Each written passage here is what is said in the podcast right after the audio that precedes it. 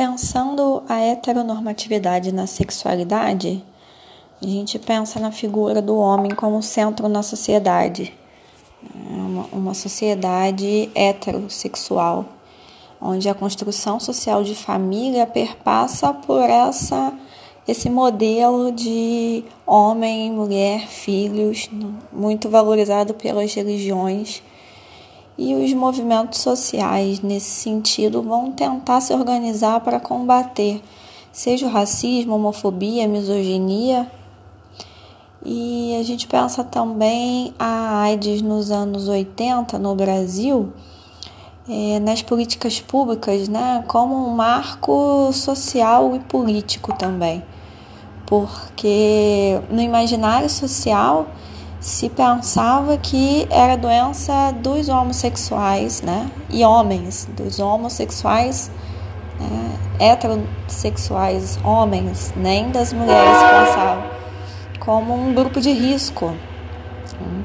E então se pensava, muito como falei, a partir do modelo religioso né, de, criava esses estereótipos e, consequentemente, preconceito como um pecado, né, um pecado da relação homossexual, e, consequentemente, por esse pecado viria essa doença proveniente dos homens.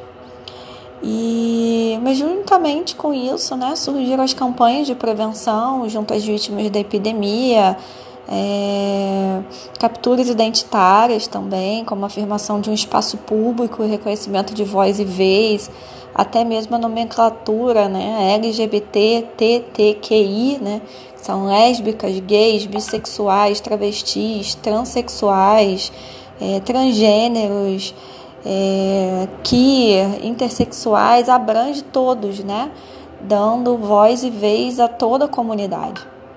E em 1990, com a inserção da legislação para não discriminação de orientação sexual, né, é, ampliou o espaço público, como a própria união civil, a homoparentalidade, questões previdenciárias. A parada do orgulho também deu a maior visibilidade. Então, a militância e, e novos espaços sociais no mercado permitiram é, a interação social e a integração social das pessoas que eram vistas até então como desviantes. Então, é, a introdução também da temática no meio acadêmico, como pesquisas, eventos, a, a fim de promover uma reflexão de prática práticas discriminatórias, como essa própria aula pretende fazer, vem colocando a temática é, homossexual em pauta. E, consequentemente, o Estado não pôde mais ocultar a igualdade de direito, é, perdão, não pôde mais ocultar, é, é sim, a igualdade de direitos e a não discriminação, né? E assim como ações em saúde pública. Então a gente pensa a Carta Magna, no artigo 5, a gente vai pensar outras legislações que eu vou falar mais na frente, como tentando garantir os direitos. Então, é, mas ao mesmo tempo, esses direitos é, não são garantidos porque ainda há um preconceito, desqualificação é, de, desses determinados grupos sociais, né? a homofobia como vista como um ideal normalizado da sexualidade, né? que designa o que é anormal e práticas violentas, então, ocorrem por isso, suprimindo os direitos e a liberdade. E vale a pena a gente pensar nessa discriminação que ela pode ser direta e indireta. É, direta, quando, por exemplo, impede de ingressar nas Forças Armadas pela orientação sexual, e indireta, aquele preconceito das, entre aspas, brincadeirinhas em ambiente de estudo, né? É, mas o que se perpassa hoje na sociedade é uma discriminação social, né? Que individualiza o problema, não vê como um coletivo, mas vê como aquele sendo o anormal.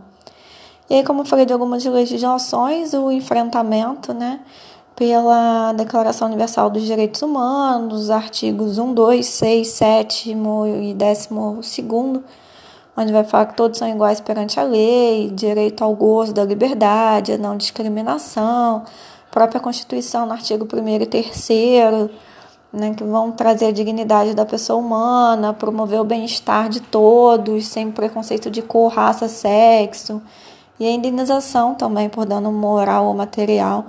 São algumas tentativas de garantir os direitos e a não discriminação.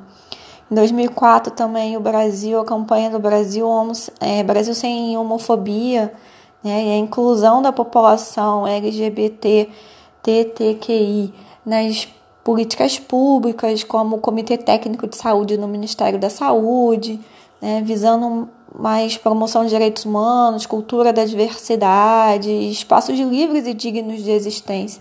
São alguns caminhos, alguns movimentos que têm sido feitos nessa seara.